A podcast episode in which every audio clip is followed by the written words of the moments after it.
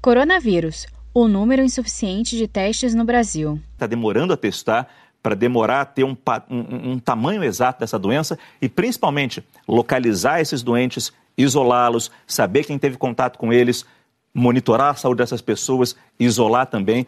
A gente não tem teste nem estrutura para isso. Para você fazer uma boa gestão, você precisa ter informação. Se você não tem o dado, como que você pode se planejar de maneira adequada?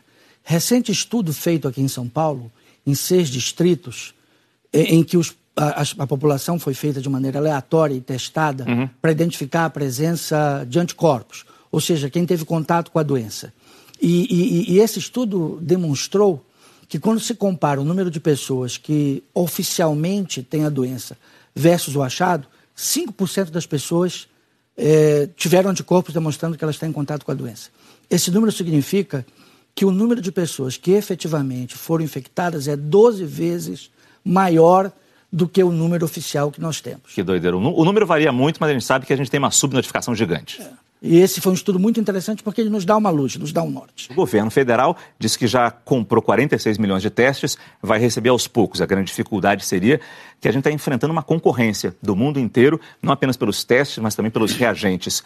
Isso se justifica? Essa é uma boa desculpa para esse atraso que a gente está tendo na informação? Então, o Brasil ele testa pouco comparado, é, enfim, os testes na Alemanha, na Coreia do Sul, nos Estados Unidos se contam em milhões, né? Inglaterra. Então a gente está num é, desproporcional.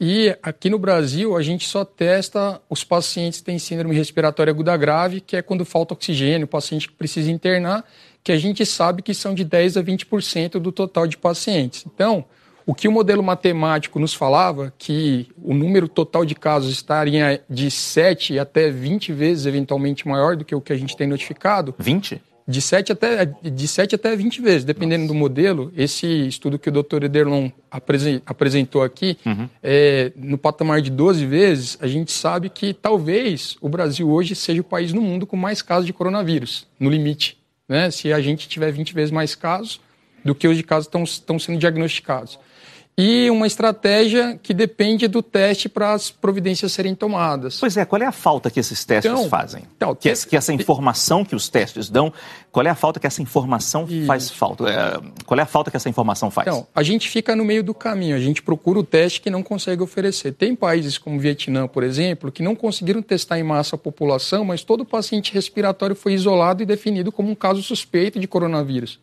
Então, isso poderia ser feito também no, no, Brasil. Não temos testes, vamos adotar uma política que, de fato, não vai ter condições de testar todo mundo, mas a gente vai isolar todos os casos suspeitos e a gente vai notificar como um caso suspeito de coronavírus e vamos contabilizar esses casos. Uhum. Só que falta transparência, né? Para a gente ter uns casos de síndrome respiratória aguda grave que a gente consegue acompanhar, mas o número de casos de síndromes gripais a gente não tem e está completamente fora de controle. Então a gente nem foi pelo caminho de testar em massa e nem pelo caminho de admitir que não tem teste para todo mundo. A gente está no meio do caminho e esse meio do caminho nos deixa é, perdidos em relação à capacidade de dar resposta. É a pior estratégia, pois não. Até do ponto de vista de planejamento, onde é que eu vou abrir leitos de UTI? O que se fez, na verdade, foi abrir hospitais de campanha e leitos de UTI onde se achou que deveria abrir. E onde talvez nem, nem, nem, nem fosse, fosse necessário. necessário. Então, nós temos a situação de ter leitos que estão ansiosos e outros lugares onde eles estão faltando. E isso parte de você tomar decisões estratégicas sem ter informação adequada. Saiba mais em g1.com.br/barra coronavírus.